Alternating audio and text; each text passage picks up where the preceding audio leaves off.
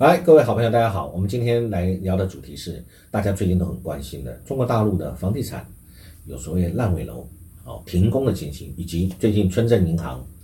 啊跟地方政府债是不是有一些问题，造成了老百姓的担忧啊？那会不会是资金断裂等等的啊？好，呃，我们来谈谈这个问题。其实，在去年，大家如果有关注就知道，这呃大陆的房地产商，呃中国恒大。它有危机，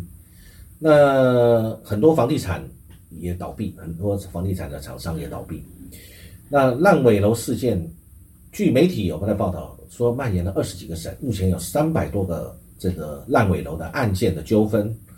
会冲击到这个中国大陆的房地产市场，而且甚至会危及到金融市场的稳定，而且会推升金融风险。那我们来看看是不是这样子？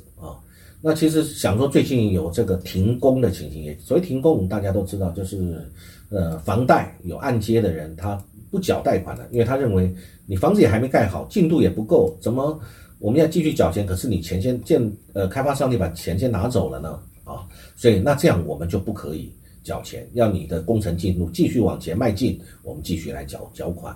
这个乍听之下各有各的道理啊，大家也有这个风险意识，也要维护自己的权益。目前有这样的情形呢，有呃媒体报道，有北京、上海、河南、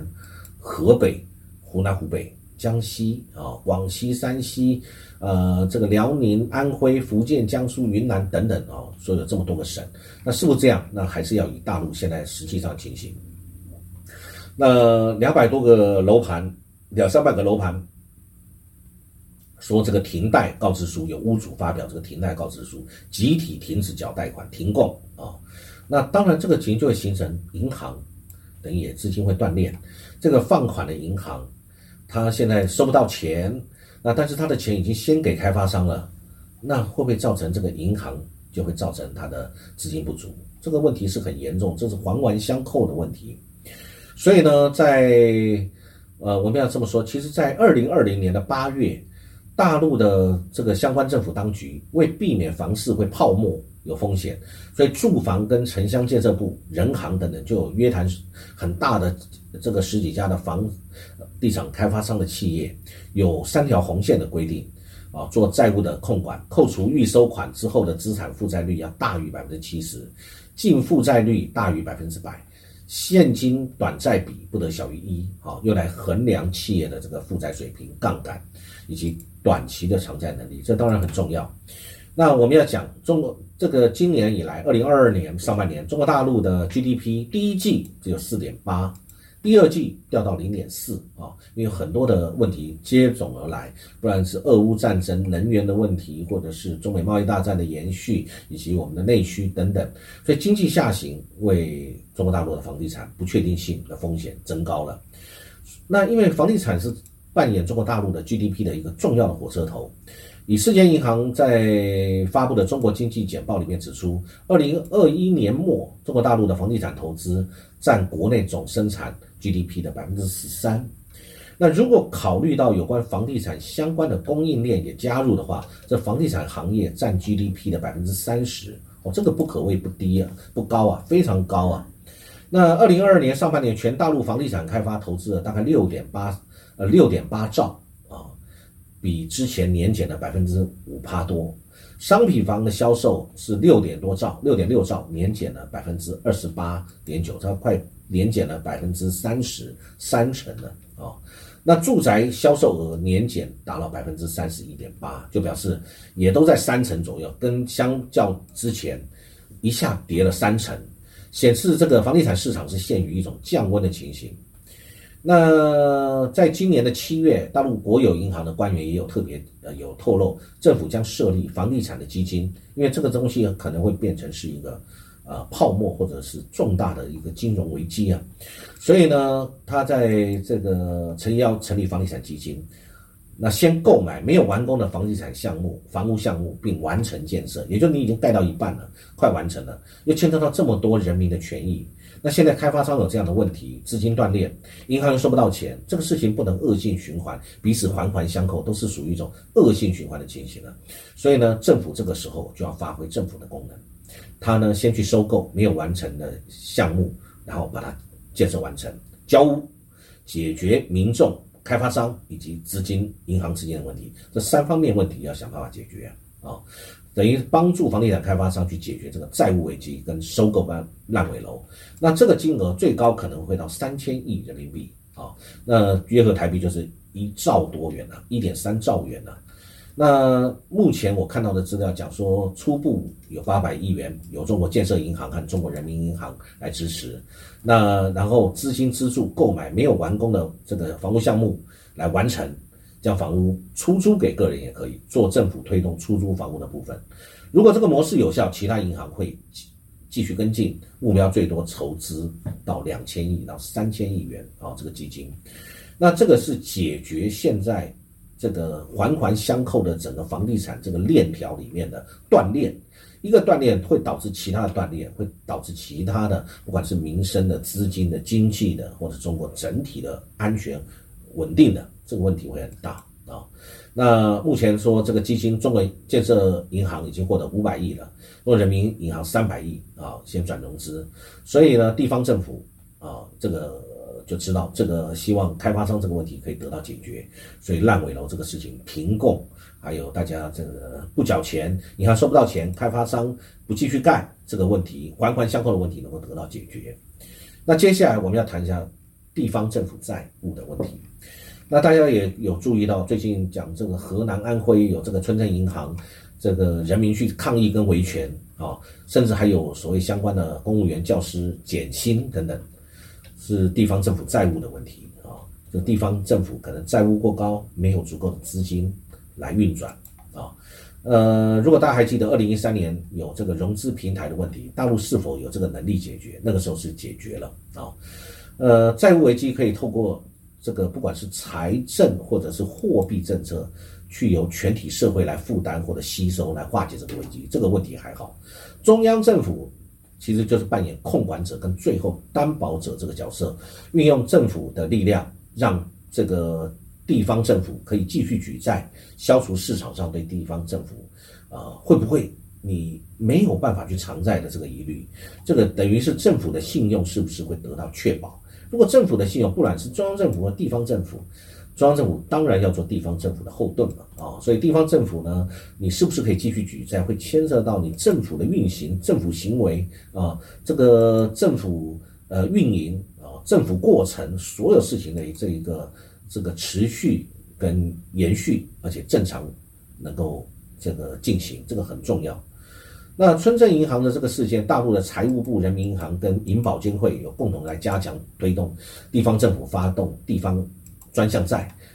这个提供流动性，充实中小型银行的资本，化解民众的焦虑，因为民众怕领不到钱，就赶快想要去挤兑，这个挤兑是最可怕的，就会造成金融体系受到这个挤挤兑啊、断供、停贷等等的这个冲击，这就环环相扣啊，这就会产生很严重的一个事情。